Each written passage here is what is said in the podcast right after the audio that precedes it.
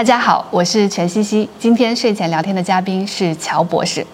一句话说他的故事：清华本科，新加坡国立大学博士，九年护肤品原料从业经历，分别就职于妮维雅、欧莱雅等国际大厂，担任过某世界五百强原料大厂亚洲业务开拓的负责人，现在在自己创业。姓名：乔健，年龄：三十五岁，出生地：江西，大学、清华，专业、化学工程，博士。新加坡国立大学，第一份工作，妮维雅新原料和配方开发，第二份工作，欧莱雅原料开发，第三份工作，某风险投资投资经理，第四份工作，某原料大厂亚洲业务拓展，第五份工作。护肤原料相关的创业，你见过多少种护肤品的成分？不少于一千种。这个世界上有多少种护肤品的成分？中国八千多种，全世界的话上万种，你见过和测试过多少种护肤品？几百种，一句话说护肤的本质。让你的皮肤回到健康的状态。一位中国女性平均一年要在护肤品上花多少钱？去年中国护肤和化妆品的零售总额是四千亿人民币。中国十四亿人口，成年女性是四亿人，那么平均每个人在护肤上面一年要花至少一千元。乔博士是怎么入行的？我在上学的时候呢，是一个完全不懂护肤品的钢铁直男。我本科学的是那种大化工，大化工，你可以描述一下吗？化工厂很大的金流塔生产，比如说像丙烯酸啊、聚乙烯啊、石化中石油这种，那么在偏下游一端嘛，就这种东西跟我们生活隔挺远的，挺无聊的。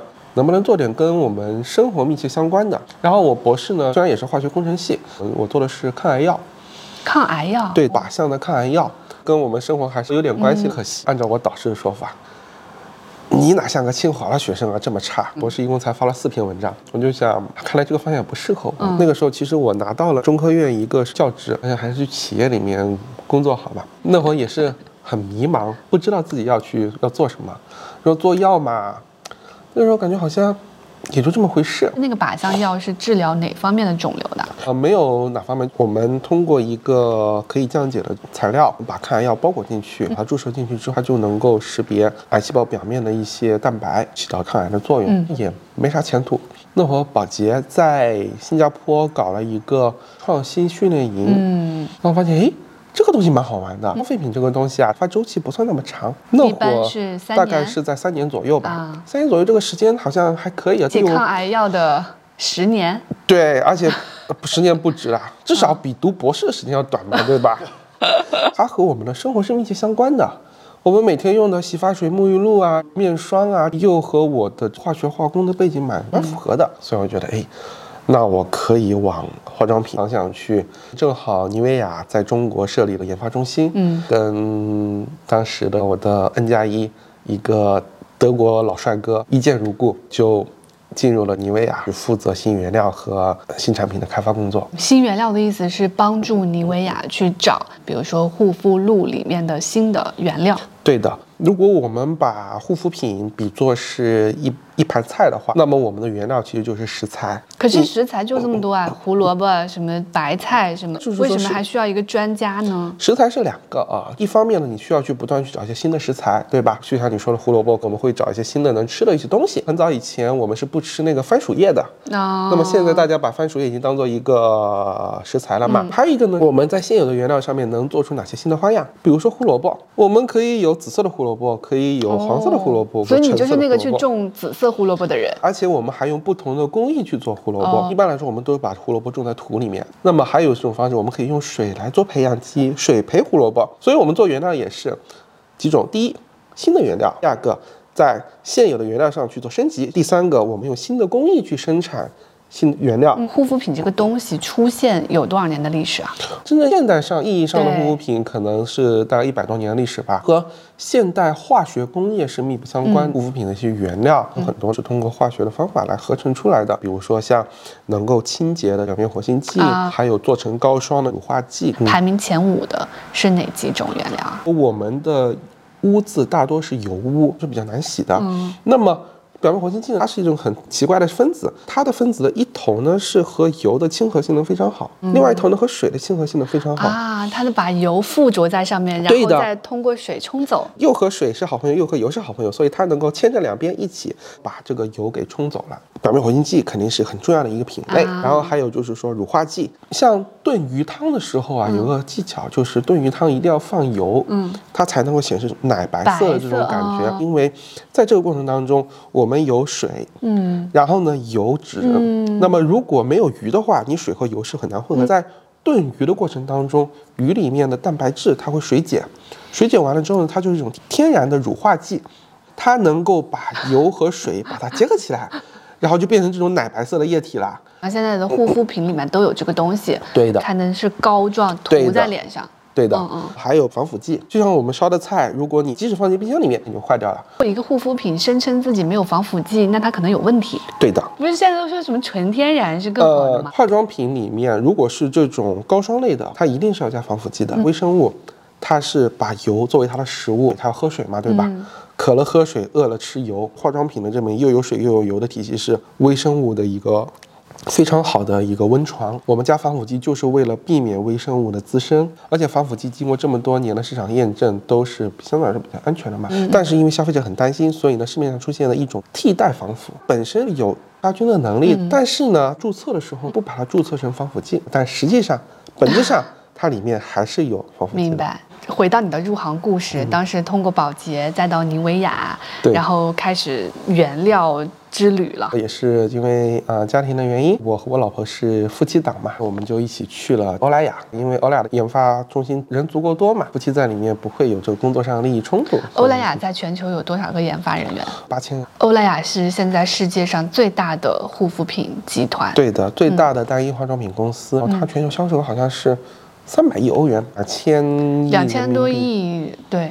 人民币。它在中国的研发中心有多少人？四五百人。研发中心它的岗位跟流程大概是什么样子的？我们第一步呢是要去了解消费者的需求，会有一些人专门的去做消费者访谈，去做市场调研，因为你入行也已经九年，从你入行到现在，你有感受到消费者需求中国的发生了什么改变吗？一几年初的时候，空气污染还蛮严重的，有一个市场需求就是叫抗污染。嗯嗯，消费者就很担心空气当中的 PM 二点五对我们皮肤造成很大的污染。啊那么现在大家都知道，每天喝奶茶，对吧？糖化其实也是皮肤衰老一个很重要的一个因素。抗糖其实是护肤品里面比较热的一个点嘛。消费者很多时候呢，他是既要又要，我们就需要把它去转换成一个非常理性的配方的语言。你可以举个例子吗？现在市面上的这个美白的产品，我不够好。嗯啊、有点油，然后美白效果不好。如果把它翻成一个配方的语言，就是说，我需要一个配方上肤感清爽、美白效果是现有的市面上的两倍这么一个产品。外品拿来之后，我们就可以去开发了。就比如说在相同的时间内，你的美白的效力是它的一点五倍，对的而这个效力又需要通过颜色去进行测量。对的，我们会用这个仪器去测试你的这个皮肤变白的一个程度。消费者诉求完了之后呢，我们是要去开发配方，这个就是大家熟悉的配方师，是一个在化妆品研发当中比较重要的群体。我在妮维雅做的一部分工作就是去做配方，负责把各种原料按照特定工艺做成符合消费者需求的化妆品。如果现有的食材满足不了他的需求，那么就要来找到我了。我是一个原料专家。如果说现有的美白产品可能美白成分效果都不够好，或者说不够温和，嗯，那么我就要去找一些全新的一些原料，或者是有美白的效果，或者有抗衰老的效果，或者有叭叭叭各种其他效果，或者是能够让这个产品摸起来更舒服，然后给到配方师。配方师听上去还挺简单的，比如说现在好，产品经理跟我说他就需要一个美白的新的产品，那我就多加一些美白的原料进去不就行了吗？其实不是的，首先活性成分的搭配啊是有讲究的。以美白为例子，了解美白，我们先要了解为什么会变黑嘛。首先，紫外线照射我们皮肤，嗯，然后呢，皮肤里面会产生氧自由基，嗯，氧自由基会激活我们皮肤中的炎症因子，嗯，炎症因子又会激活我们黑色素细胞，嗯，黑色素细胞里面有一种叫酪氨酸酶的东西，它能够开始生产黑色素，嗯，然后黑色素从黑素细胞里面进入到表皮，嗯，然后慢慢的一层一层的往上来，这是产生黑色素的过程，嗯，所以如果我们要美白，我们要把这里面每一个步骤给切断，嗯，所以说第一步要美白，你肯定要做好防晒。第二步，我们要抗氧化，因为紫外线照射能够产生氧自由基，然后炎症因子，我们要抗炎。抗炎这里面，比如说一些非常经典的成分，什么红没药醇啊、甘草酸二钾呀，这些都是化妆品用的比较多的美白的成分了。然后呢，再就是抑制酪氨酸酶活性。那比如说像非常经典的苯乙基键苯二酚，然后就能够抑制酪氨酸酶活性。然后呢，就抑制黑色素的转移。那么像烟酰胺，最后促进黑色素细胞黑色素的剥脱，像一些水杨酸啊，然后甘醇酸啊，所以。这里面我们要首先要找到。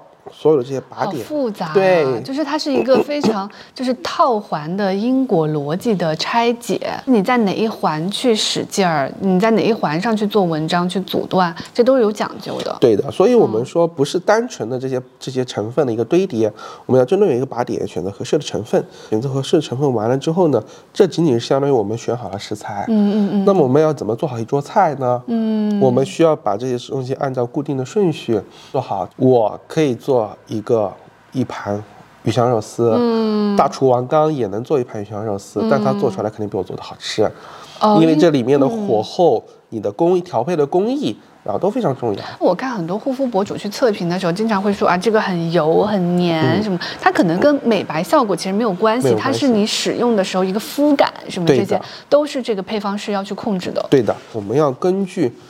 消费者，我们的目标群体是谁？嗯嗯，来去选定的。年轻人他的皮肤相对来说会比较油一点，年纪大了的话，你的油就没有那么多了。一般来说，我们针对年轻人的护肤品相对来说会比较清爽一点。针对年纪大一点的这种贵妇或者是老年人，护肤品相对来说呢就会显得比较厚重一些，很多都是什么精华。或者是原液卖的比较好，贵妇他们会用什么面霜？哦，那好像我有一个习惯是错的，因为我的很多护肤品已经十年没换过了，嗯，这是不对的，对吗？对的，因为十年前的你和现在你的皮肤的问题肯定是不一样的。岁月是把杀猪刀，刚刚工作那会儿我的头发很多，看现在都没头发了。嗯，原料师也是很辛苦的工作吗？对的，和中关村的马龙可以一战了。二十几岁，好防晒，做好保湿就可以了。到了三十多岁，抗氧化肯定是要做的。如果我们发现有色斑或者是皮肤的颜色不均匀，可以再做一些提亮和淡斑的工作。我给你看一下我现在用的护肤品，这是我用了十年的水，因为它是卖的比较多的。我选护肤品的原则都是选一家公司的爆款，那么它出问题的概率会更低。嗯，如果出问题，大家一起去找它麻烦也会更容易。所以越爆的款，它应该是越安全的，而且它不会太贵。你是一种。非常成熟的购物思维，因为我本身也做化妆品的科普嘛，发现有些消费者他会喜欢买小众产品，会让我显得与众不同。为什么一个产品小众？那肯定是它不好嘛，所以才卖的不好嘛。大家不要去跟风买小众的，就就还是用一些卖的比较好的爆款。对，如果里面放了有害的成分，它。波及到的人也会更多，他就会更谨慎。我的精华是最近刚换的珀莱雅的精华，我之前偶然用了珀莱雅的面膜，我今天录视频之前还敷了一个。我是因为这个面膜开始买珀莱雅的，因为要。涉及到抗老，我之前用的是 Olay 的小白瓶，我就把它换成珀莱雅的红宝石了。涂完了精华之后就涂面霜，这个面霜我也用了十年了，是科润的面霜。涂完面霜了就涂防晒，这个防晒我也用了十年了，是艾丽的防晒霜。大概就是我的所有护肤品。你觉得以我这个年龄现在用这些护肤品可以吗？你在选产品上面是没问题的。你现在三十出头对吧？三十二。三十二，这个年纪差不多几个皮肤问题啊？第一，这个皮肤的衰老，你可以说一下我的皮肤初老。我肉眼看可以看到几个点。第一呢，你的这个法令纹还是挺明显，还有一个眼周纹，眼睛这种慢慢有点掉下来这种感觉，然后会有一些细纹，纹路还是蛮明显的。毕竟都到了这个年纪嘛。你看我没有眼霜，因为我就一直怀疑眼霜跟面霜为什么要分开用，这里也是脸，这里也是脸，所以我就没有用眼霜。我们来一个一个说你的产品哦，这个产品搭配还是蛮蛮好的。首先呢，羊羔粉水它是湿的一个水，里面最主要的就是酵母提取物，然后还有活性成分，不算太贵，这一大瓶可能四百四百块钱对吧？跟你皮肤还是蛮搭的。嗯，红宝石呢跟你的状态非常非常符合的，它的核心成分是 A 醇嘛，嗯，A 醇加多肽。最近看了纪录片说 A 醇算是目前市面上这衰老成分里面效果最好的吧，嗯，因为它能够刺激我们的细胞增殖，促进胶原蛋白的生成，让我们。简单说，让我们皮变厚，年纪大了之后，我们皮肤不是会下垂吗？就是你的皮变薄了，所以能够让你的皮变厚，然后让皮肤能够恢复到一个很正常的状态。但凡现在市面上声称自己是抗衰老产品的，那它是不是都是加了 A 醇？呃，其实不是，市面上衰老的成分有很多。嗯嗯，A 醇用的比较多的，除了珀莱雅之外，像那个强生牙膏管啊，然后还有它的晚霜，Olay 超 A 瓶也是，它用的是视黄醇的衍生物。我有一个问题，年轻的时候我比较希望变白，所以我一直用的是 Olay 的小白瓶。烟酰胺呃，烟酰胺，烟酰胺就是你刚才说的阻阻挡黑色素向表皮转移的那个成分吧。嗯后面因为弹幕里很多人都说我这两年老了很多，我就开始用珀莱雅的 A 醇，就红宝石。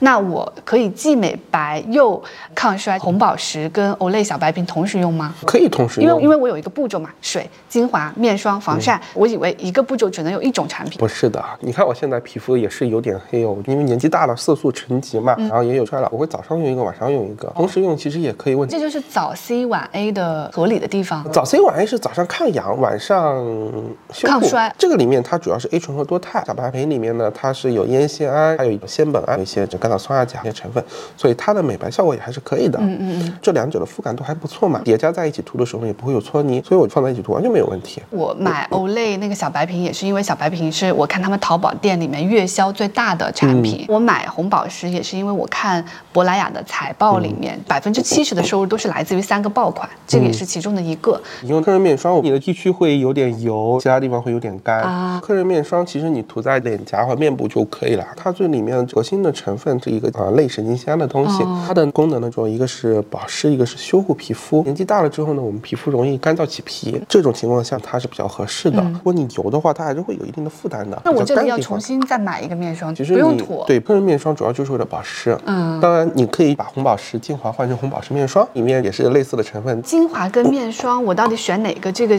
怎么选呢？它里面活性成分添加量就会有所差别。如果你的皮肤相对来说比较干的话呢，你可以用同一个。系列下的这个面霜，如果你相对来说比较油的话呢，你可以用同一个系列下的精华，这样其实是一样的。如果我有一笔预算，我肯定更多的花在精华上，因为我感觉精华就是最贵的。比如说水和精华，这里面的活性成分肯定会高很多的。哦像这个精华里面，它的呃多肽的添加量百分之十左右，A 醇量也、也还蛮多的。那像这个粉水里面活性成分量相对来说比较少一点，但其实面霜里面的浓度也不会太低。嗯，那我的防晒呢？防晒没问题，这个 SPF 五十 PA 四个加嘛，那其实就是说，无论是 UVA 和 UVB 都能够很好的去防护。你是天天涂防晒吗？我一年三百六十五天，每天都涂的呀。天哪，这种这种我在家里也涂的呀。我觉得你被防晒焦虑给洗脑了。对啊像现在这种阴雨天，其实紫外线强度非常非常弱。我们现在在室内嘛，嗯室内的紫外线强度也是非常非常弱的。我今天也涂了防晒的，所以其实完全没有必要。像北京的冬天，尤其是十一月、十二月、一月份这三个月，即使是晴天，它的紫外线强度其实都因为是非常低的很多人跟。我我上班就是早十晚七嘛，我基本上暴露在日光下的时间只有早上的十五分钟。北京冬至日，嗯十二月二十二号，北京的太阳高度非常非常低的。那我这么多年防晒白涂了呀。你早上九点半钟，可能太阳就离地平线就高出这么一点点，嗯紫外线强度非常非常低的。冬季的紫外线强度很低，没有必要去涂，不要过分焦虑。防晒是很重要，因为我们有一个非常经典的例子，一个老司机半边脸对比非常明显。嗯，因为我们开车，我们这一边暴露在外。那这一边是朝向驾驶室的，那这边会这边就是比另外半张脸老了二十岁。紫外线它会破坏我们胶原蛋白，产生自由基，产生炎症。但是如果室内没有紫外线，阴雨天没有紫外线，嗯，冬至的季节没有紫外线，那你为什么要做防晒呢？我最近才开始用抗衰的 A 醇类的产品，是不是用晚了？因为我已经三十二了。前段时间行业里面中国消费者衰老标准评价标准有发布，中国消费者第一个出现衰老时间点是在二十五岁左右，第二个时间点大概是在三十到三十二岁，就还好。不算太晚，这个时候去做抗老呢，其实效果还是不错的。嗯，尤其是像 A 醇，因为 A 醇的效果还是很好的嘛。如果你坚持用的话，皮肤的细纹啊、法令纹啊，其实都是能够淡化因为我的皮变厚了，它们就会不见了。而且还还告诉你一个小秘密，当你用了 A 醇，你的皮变厚了之后呢，你的毛孔还会缩小。哦，对，大家你可以想象一下，我们为什么会有毛孔啊？就是说我们的毛孔里面是皮脂嘛，嗯，皮脂分泌就把毛孔撑大了。当你的皮变厚了之后，皮肤变紧致了，就把毛孔给挤小了。哦如果我这个时候还能控制皮脂的分泌，那我毛孔会更小。对的，我还想问，这个面膜我基本上现在只有录视频的时候才会用一次，所以用面膜的频率应该是面膜这种东西呢，我们建议你可以用，但是呢不要用太频繁。啊有些人什么一天敷两片面膜太夸张了。面膜里面有很多的精华液嘛，你敷在脸上的时候呢，会让表皮变得很湿润。我们的皮肤表面是一个致密的状态，我们如果把一滴水滴在皮肤上面。它是能形成一个水珠的，我们的皮肤最外层新油的一个脂质。当你敷面膜敷太多的时候，你的皮肤的表面就开始变得疏松，会去会破坏这个结构。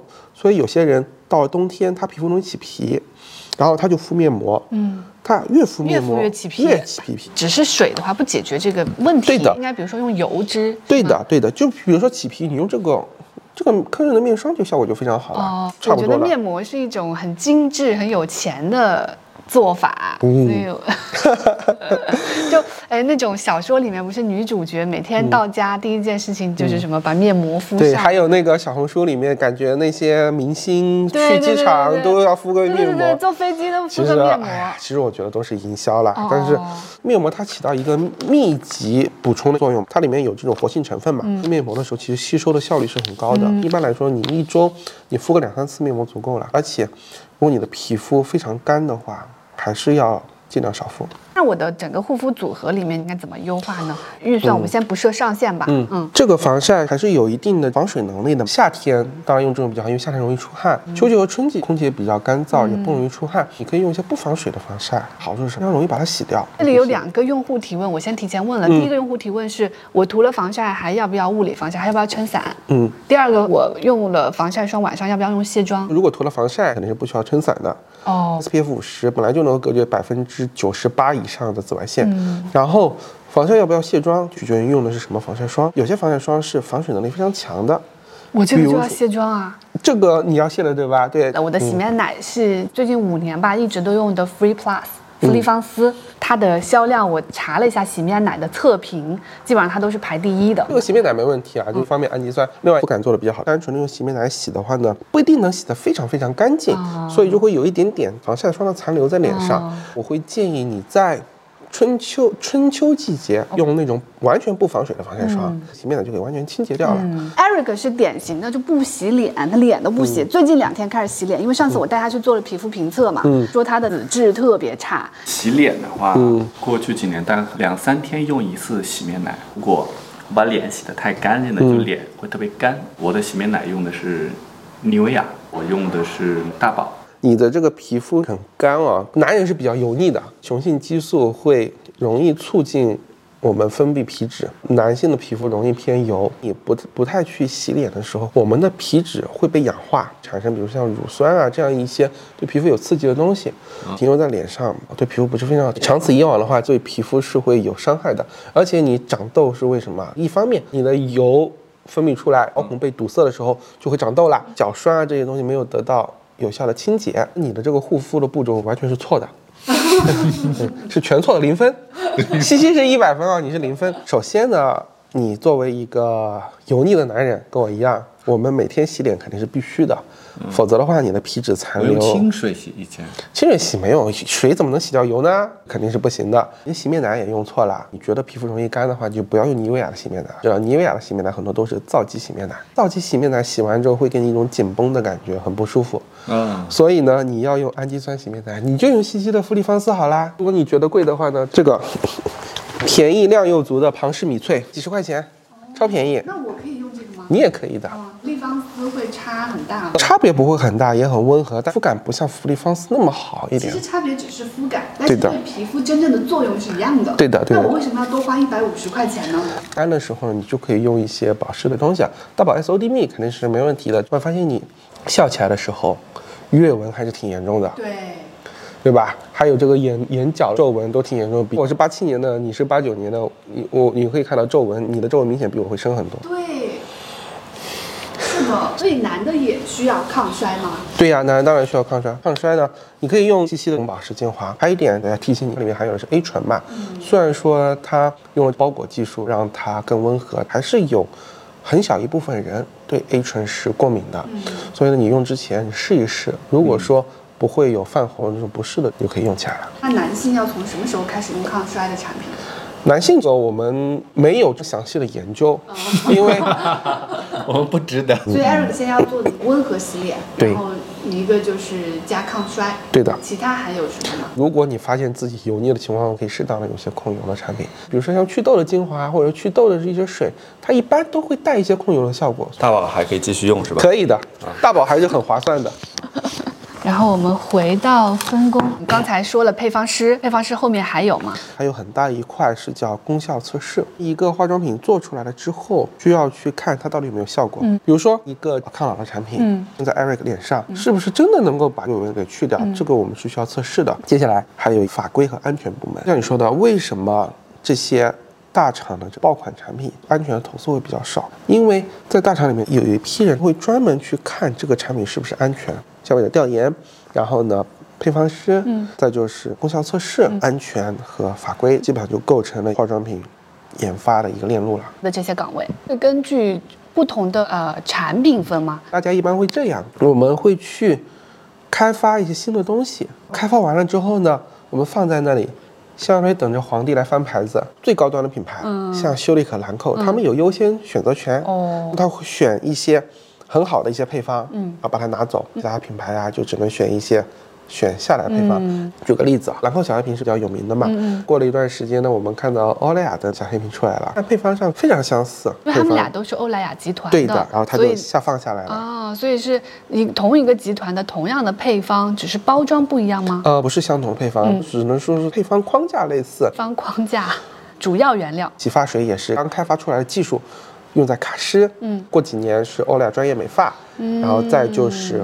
巴黎欧莱雅大框架这些是可以复用的，对的，只是根据价位的不一样，上不一样的，比如说活性成分，对上不一样的肤感，对的，然后上不一样的包装，对，嗯，是不是翻牌子了之后，下一个步骤就是包装啊？对的，嗯，我们其实开发产品的时候，一开始我们就会选定一个大概的方向啊，因为配方的兼容性也是一个很大的问题。双抗也是抗老的吗？双抗是抗氧的，所以精华是可以多买几种一起放在家里，可以一起东用西用的，对的。我这个也是保湿的，这个也是保湿的，呃，但我之前是以为这个是水，这个是霜，所以要同时买，但是不是其实可以二选一？对的，其实可以二选一。就比如说你。冬天可以用科润面霜，嗯，夏天用兰蔻粉水就够了。是用在精华前还是精华后呢？其实问题不大。一般来说，博主会跟你说，先用水，再用精华，再用面霜。对对对对。其实问题不大。哦。在化妆品开发的过程当中，很重要的一个点叫配方的兼容性。我们看这个包材啊，需要去看我的配方放在里面是不是稳定。万一它跟这个包材发生反应怎么办？哦，还有一点呢，就是说配方的稳定性。珀莱雅的，像那个双抗精华里面，它加了虾青素。虾青素是抗氧化的。对，虾青素本身它是不太稳定的嘛，它就是一个密封的管子把它包起来，外面是这种流动的液体。使用的时候呢，你要按一下，摇一摇。刚才是无色的，现在它虾青素还有一些东西溶进来，它变成这种橙色的了。哦，所以呢。包材开发会和我们的这方同步进行。嗯嗯，这个是各个上市公司化妆品财报，我整理在一起了。就国产的有贝泰尼、珀莱雅、完美、华熙生物、上海家化。上海家化其实可以。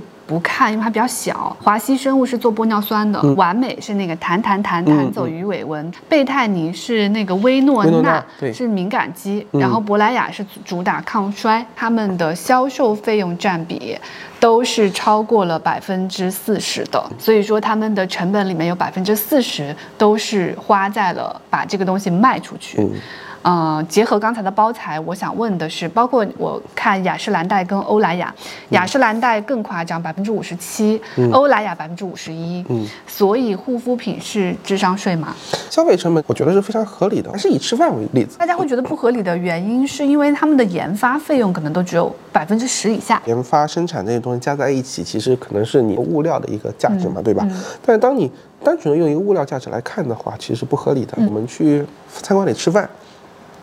你说我自己在家里，我炒一盘鱼香肉丝，只要十来块钱就可以做。嗯。但你在餐馆里面吃一盘四十八，多出来是什么？你有厨师的钱。对。但很大一块什么？是场地的租金。嗯。场地的租金其实也是。我们可以算成广义的营销成本，或者说渠道成本。因为是因为租在了这里，所以你的菜才会被我们给看到并走进来吃。对的，如果你的苍蝇馆子里面，可能你只要二十八块钱一盘鱼香肉丝，但是你可能七拐八拐找不到它，渠道的费用还有广告的费用是能够让你。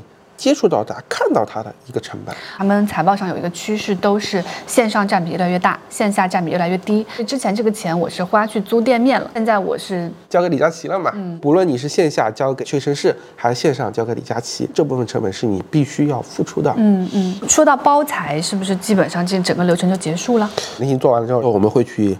药监局备案，整个产品开发流程就走完了。第二就是说，怎么把这个产品卖出去？所以，一个产品从收集消费者的需求到最后把它卖出去，十年。